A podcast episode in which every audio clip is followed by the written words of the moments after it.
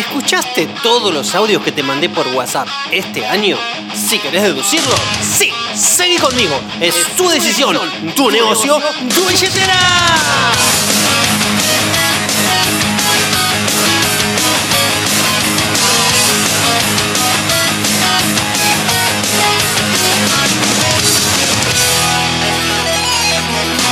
Hola centenarios, ¿cómo andan? ¿Cómo anda la raza de agentes inmobiliarios expertos o en camino a hacerlo? Yo estoy muy contento, feliz, agradecido y un montón de cosas lindas porque después de varios meses estoy acá de vuelta grabándote un podcast. Más que grabándote un podcast, es medio robo esto, es armándote un compilado de todos los audios de WhatsApp que te mandé este año. Y los quería compilar para que te queden. ¿Por qué? Porque algunos tal vez te podrían llegar a ser útiles algunos conceptos te pueden llegar a servir, te puede ser útil que vuelvas a escucharlos y a repasarlos y a aplicarlos por sobre todas las cosas. ¿Y por qué? ¿Por qué? ¿Por qué? Simplemente para que progreses como agente, porque tu progreso como agente es directamente proporcional al progreso de tus ingresos. Y como he dicho en podcasts anteriores, por favor, mandame referidos, por favor, compartile este podcast a cualquier inmobiliario que creas que le puede aportar valor Nunca te olvides que lo que hoy tenés es el resultado de lo que fuiste y lo que vas a tener es el resultado de lo que hoy sos y que los números hablan por vos. Ahora, dicho todas estas frases clásicas, paso a copiar y pegar mensajitos que te mandé durante el año. Espero que te sean de utilidad. Te mando un abrazo gigante, te deseo muchos éxitos y de verdad que la rompas. Muchas veces hablamos que los detalles marcan la diferencia. Responder un llamado, un pop-by, eh, la planificación anual, bueno, no importa qué. Pero el punto es que los detalles sumados marcan una diferencia. ¿Y dónde está el problema? Es que el problema a veces es que algunos agentes están así como muy ocupados y no tienen tiempo para estas pequeñas cosas, estos pequeños detalles, aún sabiendo que marcan grandes diferencias. Y lo que les quiero decir es esto, recuerden que hay una gran diferencia entre estar ocupado y entre ser productivo. Te hago una consulta. ¿Escuchaste mi podcast de Administración del Tiempo? En realidad el título está mal. De hecho, esto lo menciono en el podcast. Pero, ¿cuál es el punto? Las personas no administran el tiempo, sino que se gestionan a sí mismos. Porque el tiempo es siempre el mismo para todos, o sea, 24 horas. Y ese es el punto. A vos mismo gestionate, a vos mismo liderate. Y liderarse a uno mismo es una de las tareas más difíciles que hay. Por eso, organiza, sugerencia, ¿no? Organiza y respeta tu agenda diaria, tu agenda de todos los días. Y cada uno de esos días va a ser increíblemente más productivo. Hacerlo es así como bastante simple y difícil, las dos simultáneamente. Porque hay una enorme, enorme diferencia entre decir cosas que te gustarían que pasen, así como una, no sé, expresión de deseo. Y otra, muy, pero muy distinta, es realmente estar comprometidos con eso que vos querés que suceda. O sea, eliminando la brecha entre el saber y el hacer. Por eso, el paso, los dos pasos en realidad más importantes para la administración del tiempo, o sea, para la administración de vos mismo en las 24 horas del día es, primero, agendar las cosas. Y segundo, tener un absoluto, pero absoluto y total compromiso con lo que estás agendando. Te hago una consulta. ¿Te gustaría tener éxito? Seguramente tu respuesta va a ser, sí. Bueno, ok, perfecto. Déjame decirte esto. Uno de los secretos del éxito no es hacer grandes cosas, ¿eh? sino es hacer pequeñas cosas, pero hacerlas durante todos los días. Eso es lo que genera grandes resultados. Porque hacer 400 llamadas, por ejemplo, obviamente es algo grande y obviamente va a generar buenos resultados pero es algo muy grande. Ahora, si decimos hacer dos llamadas, y es algo bastante chiquitito, pero si lo haces durante todo el año, vas a terminar haciendo a fin de año 400 llamadas. Entonces, déjame repetirte, uno de los secretos del éxito no es hacer grandes cosas, sino hacer pequeñas cosas, pero hacerlas todos los días. Eso es lo que genera grandes resultados. Eso de verdad es el superpoder de hacer un poco todos los días. Es como está escrito ahí en nuestra sala de capacitación. Está escrito esto. Es el grandioso y poderosísimo poder del efecto compuesto. Es enorme, de verdad. Mi sugerencia es que nunca subestimes el enorme poder del largo plazo. Nunca subestimes el superpoder del efecto compuesto. Y resumiendo, nunca subestimes el poder de la disciplina. Sin disciplina no hay talento que valga, ¿eh? no hay idea que se desarrolle, no hay objetivo, no hay nada que se cumpla. O sea, básicamente no hay nada grande que se logre sin disciplina. Por eso, mi pregunta hacia vos es, ¿vos querés lograr algo fuera de lo normal? Entonces, sea lo que sea que quieras lograr, tenés que ser disciplinado. Es uno de los requisitos excluyentes. Excluyentes. Esto que voy a decir, una vez lo mandé por mail, pero quiero repetirlo porque me parece que vale la pena. En lo que es administración del tiempo, o sea, en lo que es la gestión y el liderazgo de uno mismo en las 24 horas del día, hay cuatro estadios. Y te los comento para que vos te fijes en cuál de esos estadios estás. El estadio 1 es en el cual vas haciendo lo que surge, ¿no? Así tu agenda es como reactiva. Si un cliente te llama, lo tendés. Si un referido te pide un prelisting, lo pones en la agenda. Y si no, no tenés nada en la agenda. O sea, básicamente vas medio como corcho en el agua para donde te lleve el día. Son agentes que tal vez laburen a fondo, ojo, ¿eh? pero sin demasiada planificación. Después está el estadio 2. Ahí es donde uno quiere como controlar el negocio, ¿no? Entonces vos de repente, no sé, te tomas tu tiempo, te armás la agenda y planificas todo el año, en el mejor de los casos. Ahí es donde uno piensa, ¿no? A ver, ¿qué tengo que hacer para llegar, por ejemplo, a este objetivo, a Platinum, a Club 100, al que sea? Y armas el proceso, ¿no? El embudo conversión, una hora de capacitación por día, dos prelisting por semana, una escritura por mes, bueno, como sea. La cuestión es que armas tu agenda. El problema de este estadio es que muchas veces no cumplen con lo que está en la agenda. Aquello que no es urgente o reactivo, sino más bien proactivo, a veces mm, pasa así medio de largo, ¿no? No lo hacen o simplemente lo borran. Por ejemplo, había que prospectar dos horas, pero no sé, te pusiste a hacer otra cosa, como un flyer, o trabajaste de más en tus redes sociales, o te involucraste todo el día en, una negociación, por ejemplo. Entonces, arman el detalle de la agenda, pero no siempre la cumplen. Son agentes que tal vez laburen a fondo, pero tienen una brecha entre el saber y el hacer. Y como que no prestan demasiada atención al cuadrante de lo urgente y lo importante. Ese sería el estadio 2. Ahora, te menciono el estadio 3.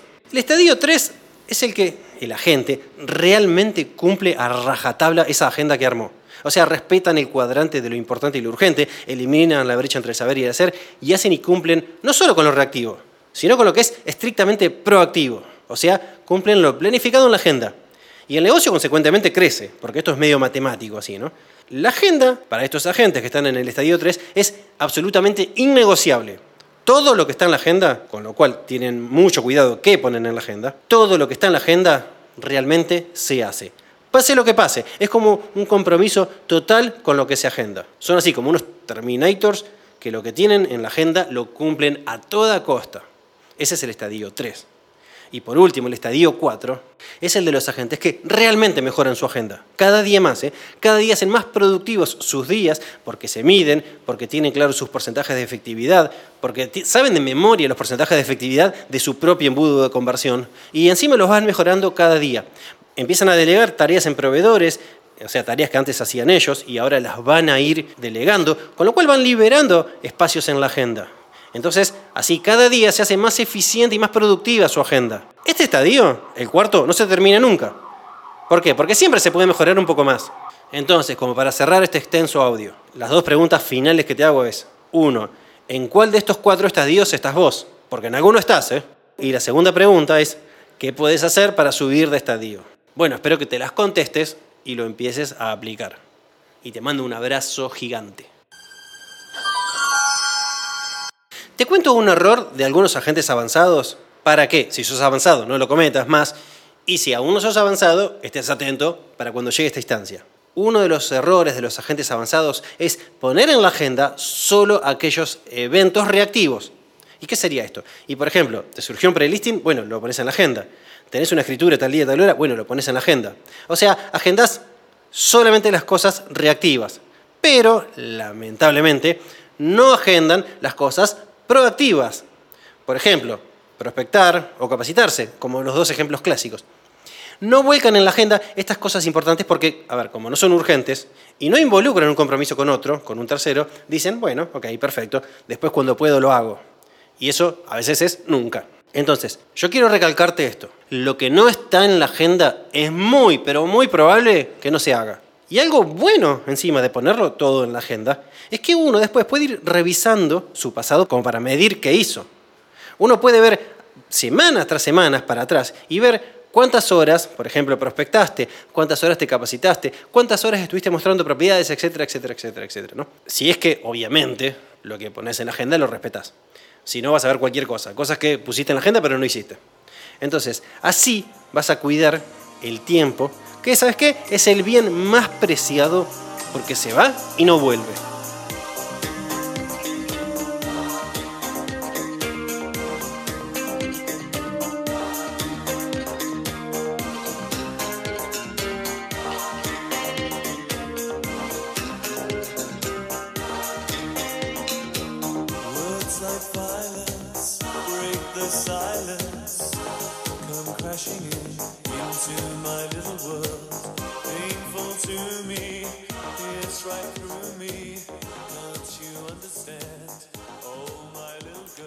Fracaso. Uh. A ver, muchas personas a veces no actúan porque tienen miedo al fracaso. Es normal. Pero en realidad, lo que habría que ser conscientes es que el fracaso es parte del proceso. O sea, va a pasar. Vas a fracasar. Es más, va a pasar una y otra vez. El punto es que fracasar no es así como caerse, sino que fracasar es no levantarse. Eso es realmente fracasar. Todas las personas exitosas, todas, ¿eh? de la primera a la última, todas las personas exitosas fracasaron muchas veces. Entonces, ten en cuenta que simplemente es parte del proceso, porque el que hace se equivoca, pero el que aprende de sus errores se convierte en experto. Centenarios. Hay un cartelito en nuestra oficina que dice E más A igual a R. También hay otro que dice H por C igual a A, pero no importa. El punto cuál es? Es que hay eventos externos a nosotros, absolutamente ajenos, en los cuales no está a nuestro alcance la posibilidad de modificarlos, de crearlos, o sea, no tenemos ningún poder de influencia sobre eso. ¿no? Por ejemplo, que un día llueva o que un día aumente el dólar. O sea, no tenemos ningún poder sobre ello. Entonces, si invertimos nuestro tiempo y nuestra energía en estos eventos, en los cuales no tenemos ningún poder de influencia, obviamente esos eventos van a seguir exactamente iguales, porque precisamente no tenemos ningún poder de influencia sobre ellos. Entonces, no debería gastar mi tiempo y mi energía en eso, no debería enojarme porque llueva, no debería protestar porque aumente el dólar, porque da lo mismo, no gastes energía en eso. Las cosas van a seguir igual. Sin embargo, sí hay cosas que están a tu alcance crear, modificar o hacer, ¿no? Por ejemplo, usar un paraguas o sincerar el precio de una propiedad. En realidad, hablar con el propietario, explicarle y que el propietario tome una decisión. Entonces, mi sugerencia es que si inviertas tu tiempo y tu energía en esos eventos en los cuales tenés algún tipo de poder de influencia, porque ahí sí se van a modificar tus resultados. Por eso, ¿de quién dependen tus resultados? Y de vos, es otro cartelito que está ahí también en la oficina. La conclusión de esto es que todos tenemos el poder de cambiar nuestra realidad, sea cual sea. Y donde sea que queremos llegar, podemos llegar si trabajamos solo y solo y solo y solo y solo en las acciones que están a nuestro alcance, en las cuales tenemos algún poder de influencia. Por eso hay que tomar conciencia de que todo lo que uno puede crear o modificar es únicamente donde se trabaja y únicamente donde se invierte energía. Y el resto lo dejamos de lado, porque si no se van a convertir nada más que excusas. Entonces, a cambiar la realidad que quieras cambiar. Está en vos. Agente Centenario, buen día. Te hago un par de preguntas y es solo a modo de ejemplo. Hay unas preguntas. ¿Hiciste una CM a color entregando el pack de captación de Multigraphic? ¿Llevaste una notebook para mostrar comparables? ¿Hiciste un reporte del proceso de ventas? ¿Te juntaste con el propietario para explicarle cómo venís con la venta y cómo tienen que continuar para concretar esa venta? Bueno, y así te puedo hacer un montón de preguntas, pero repito, es a modo de ejemplo. ¿Por qué? El punto no es que digas, sí lo hice, sí alguna vez lo hice, sino que el punto es que digas, sí, lo hago habitualmente porque es parte de mi proceso. Eso es una gran diferencia. Porque si lo haces una o dos veces, hace como que mucho no cambia la cosa. Pero si lo haces sostenidamente, o sea, si es un hábito, si es una forma natural de trabajo, ahí es cuando marcas la diferencia. Ahí es cuando vos tenés un nuevo estándar de calidad, una nueva mínima de calidad. Ahí es cuando te convertís en top producer. Y ahí es cuando ganás más. Eh, a ver, errores, errores. hay muchos, ¿no? Pero un error muy común de un inmobiliario es que le dice que sí a todo. Y eso a veces lo convierte un poco en amateur.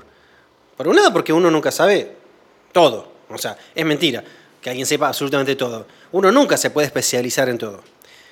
Y por otro lado, porque uno es dueño de su propio negocio. Y ciertamente es lógico que hagas las cosas que sean más rentables o que aporten al objetivo que vos querés llegar, no que vos determines llegar. Entonces, ¿por qué harías algo a pedido de un cliente que atenta contra tu propio objetivo? Por ejemplo, te salió una búsqueda de 100 mil dólares, como un ejemplo. ¿Por qué la haces si eso no aporta a tu objetivo? ¿Por qué haces un alquiler si eso no aporta a tu objetivo? Mi propuesta es que simplemente digas que no y referilo adecuadamente, cuidando la relación con el cliente, pero sin perder de vista tu propio objetivo. Hola, centenarios. Quería compartirles algo que vivencié recién y me parece interesante, ¿no?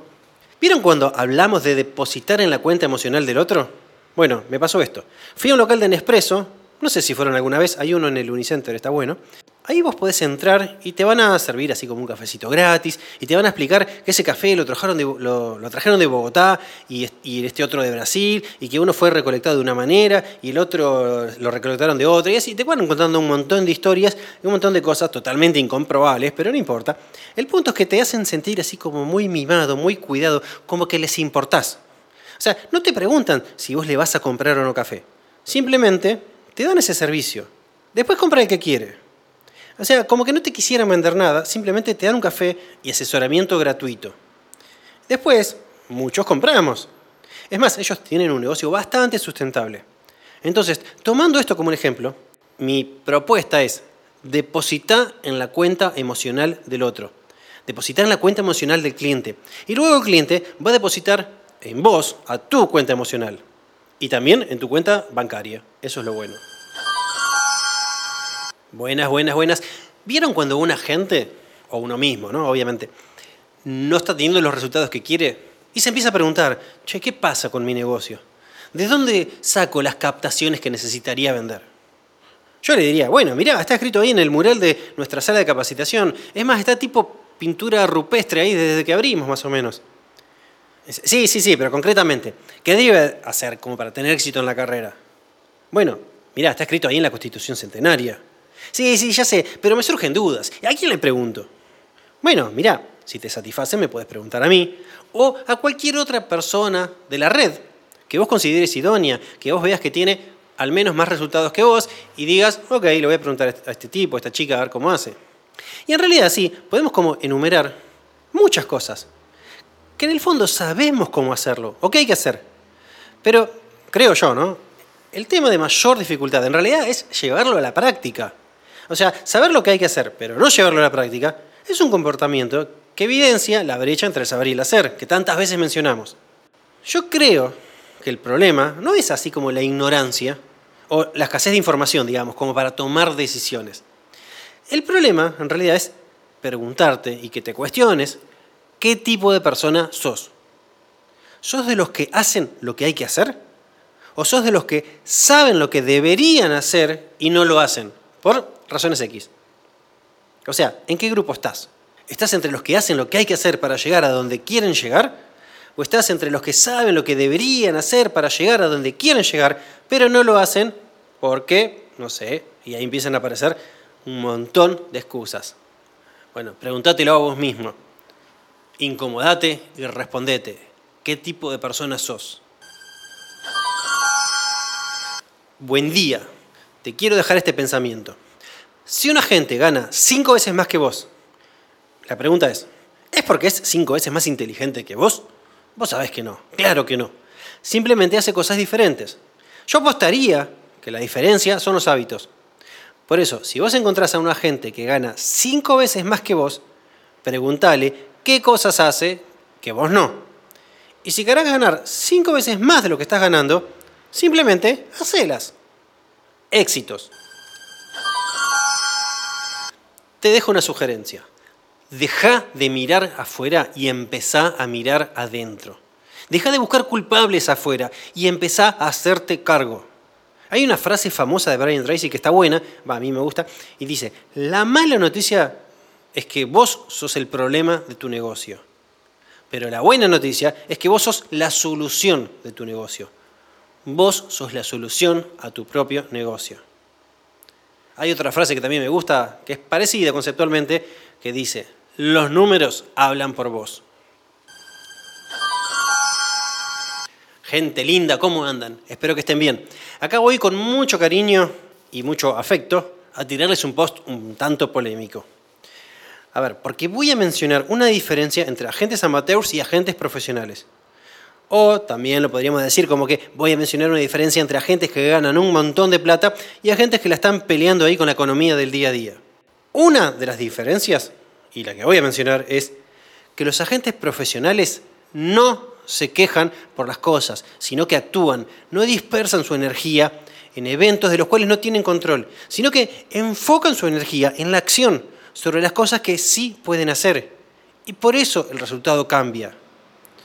Ojo que, no me malinterpreten, los profesionales son conscientes de los eventos externos que, suceden ¿no? y que juegan en su contra. No viven en una nube de pedos. Son conscientes, de, por ejemplo, que hay una devaluación y que eso afecta el valor de las propiedades. Son conscientes que si la red RIMAX no funciona correctamente, se pueden bajar los avisos de los portales y eso afecta sus publicaciones. Son conscientes que hay una pandemia y así miles y miles y miles de ejemplos más. Pero en vez de estar todo el día quejándose, buscando culpables y haciéndose mala sangre, lo cual no soluciona absolutamente nada, lo que hacen es accionar en cosas que sí generan cambios para su propio negocio. Usando, no sé, los ejemplos que dije antes.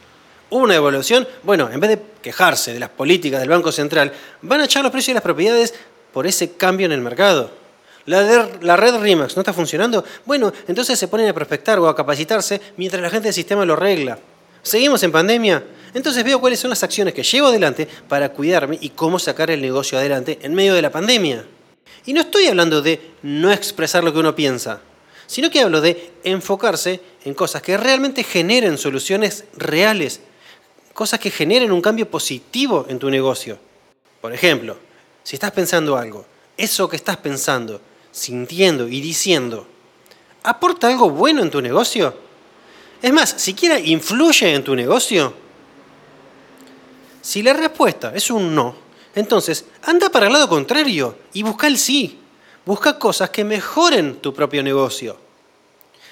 Y encima, además, ¿no? un valor agregado adicional, es que los profesionales que se focalizan en acciones de cambio están de buen humor, tienen buena vibra, la pasan bien y los amateurs quejosos que se focalizan en eventos externos, de los cuales nada pueden hacer, están enojados con mala energía, haciéndose mala sangre, la pasan para el traste.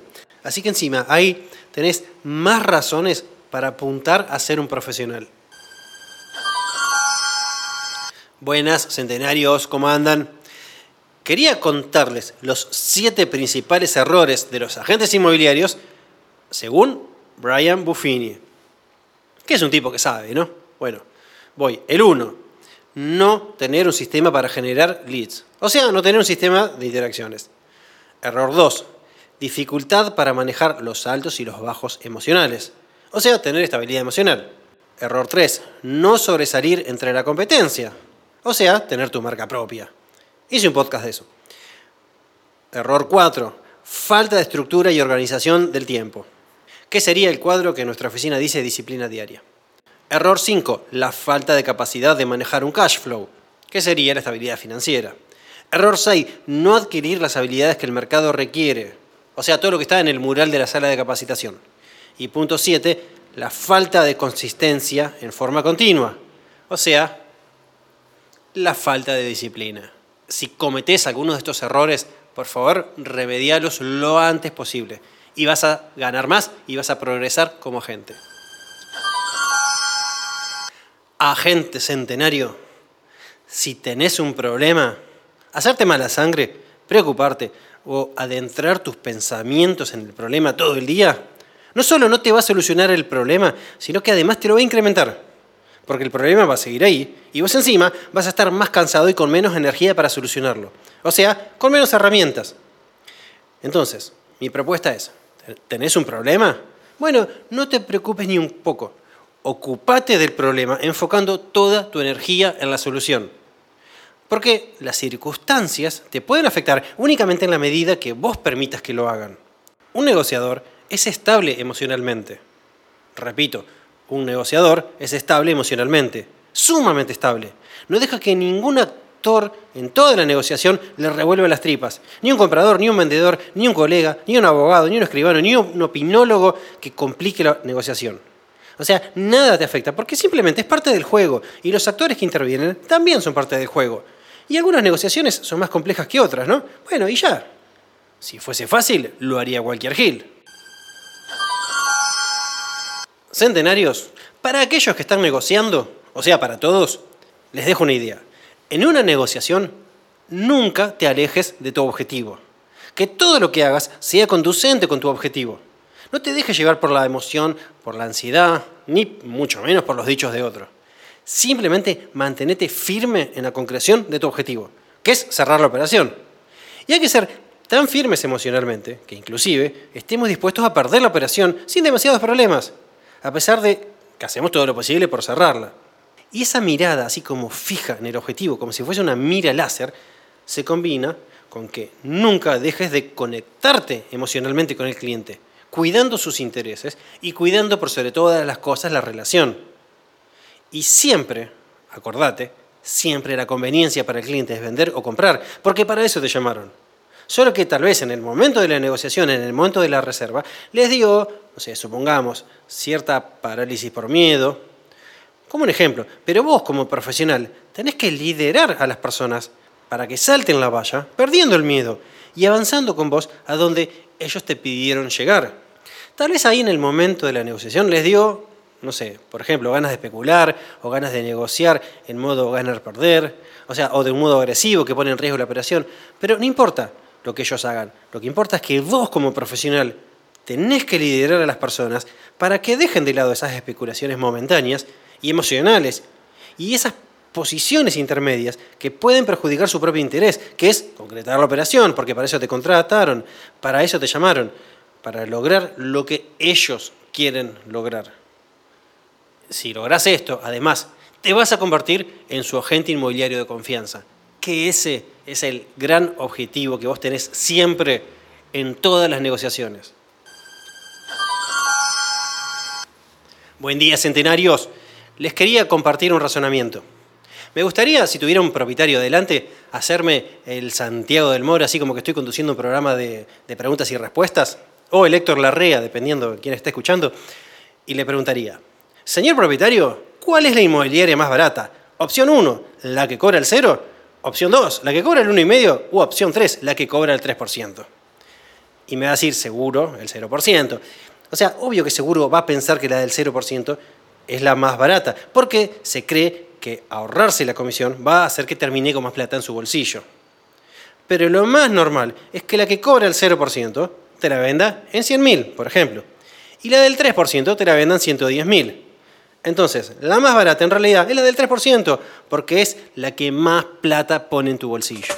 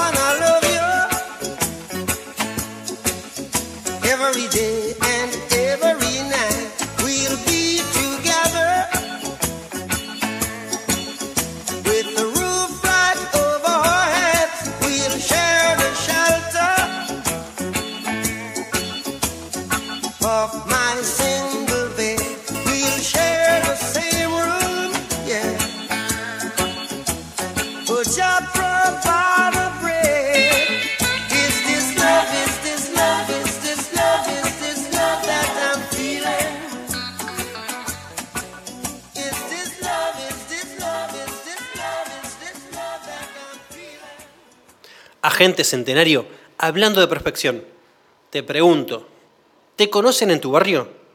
Deberían, ¿no? Porque no somos agentes secretos, somos agentes inmobiliarios. Es otro cuadrito que está ahí en nuestra oficina.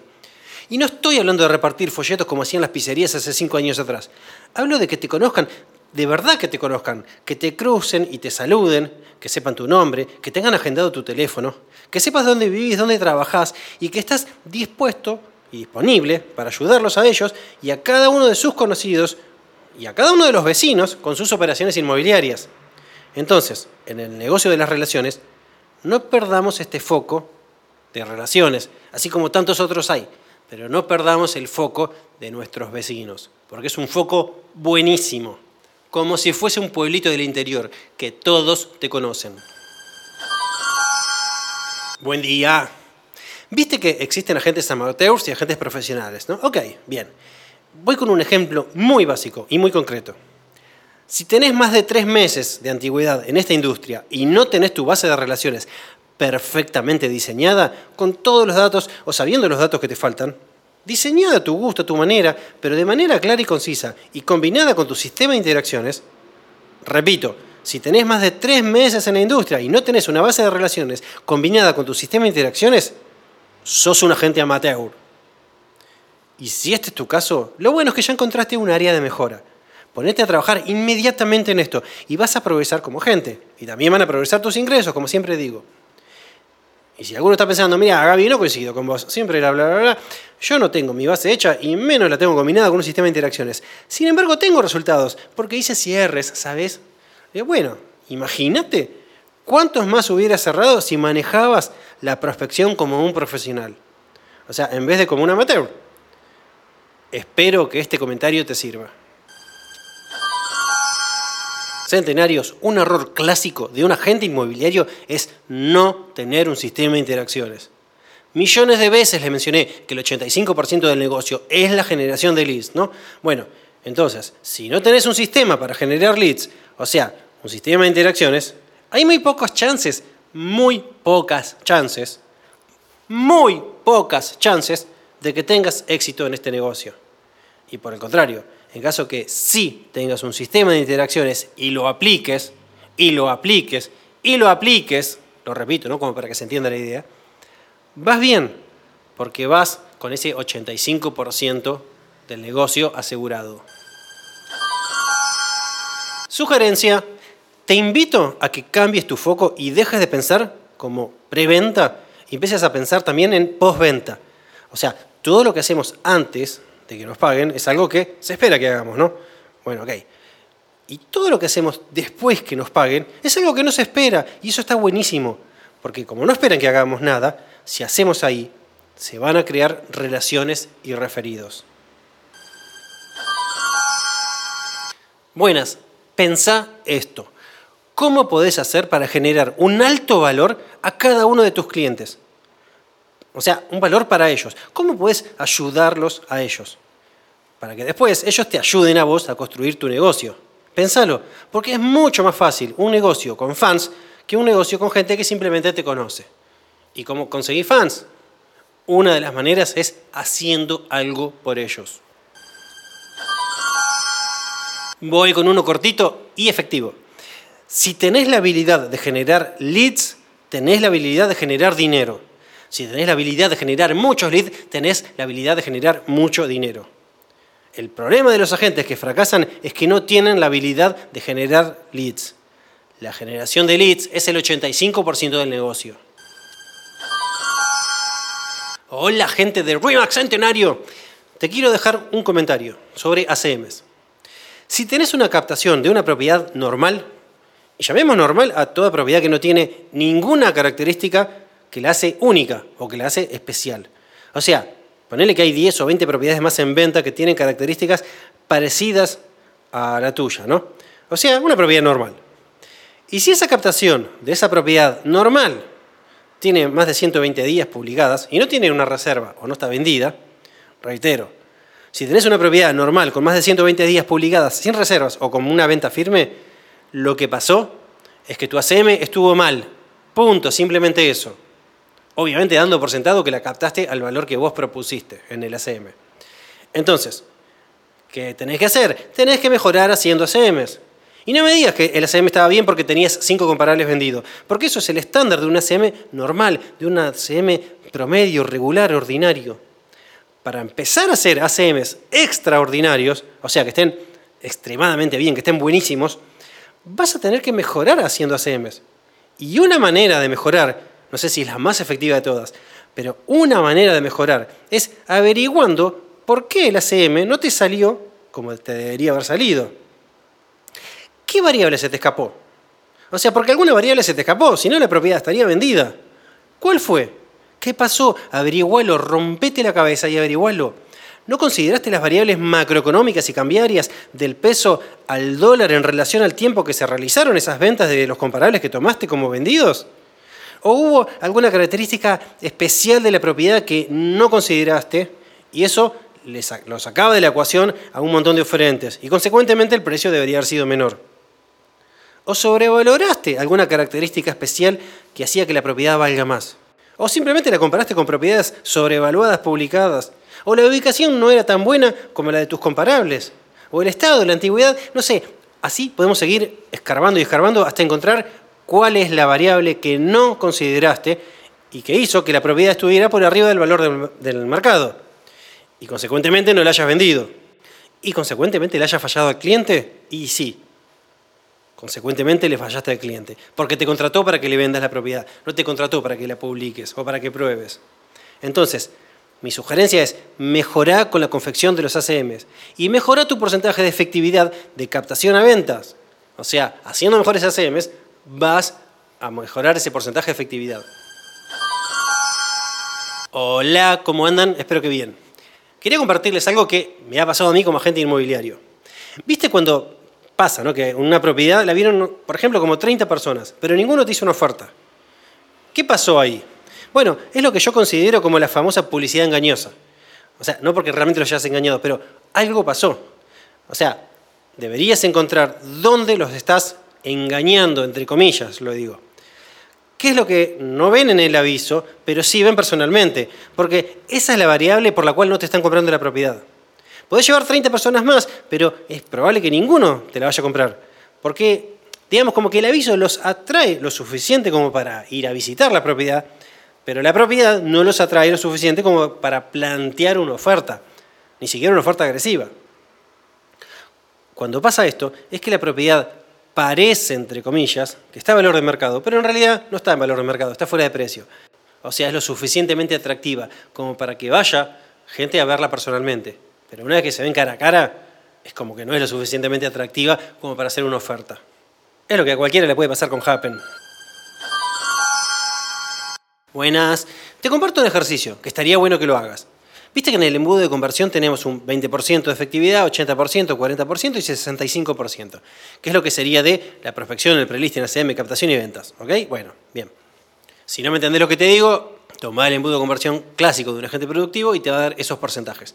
Entonces, toma tu último ID de propiedad y dividilo por la cantidad de captaciones vendidas.